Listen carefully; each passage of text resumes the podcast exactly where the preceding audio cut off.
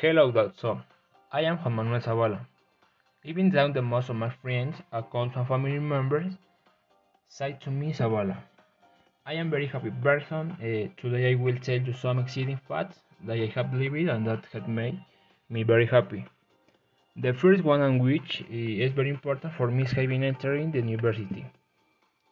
It was something that I wanted a lot and it was something for which I was preparing and that to today is something that makes me very happy and that fills me of much joy and much happiness. Another very important thing that fills me with emotion and that until today I love it.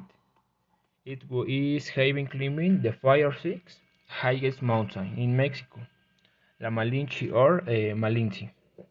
I am a sports lover and that was something that I dreamed of doing. And that thanks to God and live and live I achieved uh, to have successfully climbed the mountain. Like it is said, I love sports. Like going to uh, in the morning, I climbed at etc.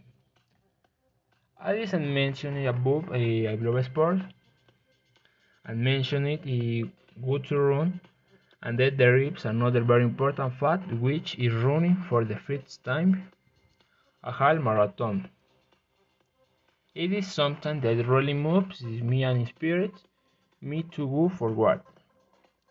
Another thing that I'm uh, very excited and that today continues to make me feel happy and enthusiastic is to mention uh, that, that long ago I decided to start my podcast that I really uh, was a dream and that I and finally achieved it.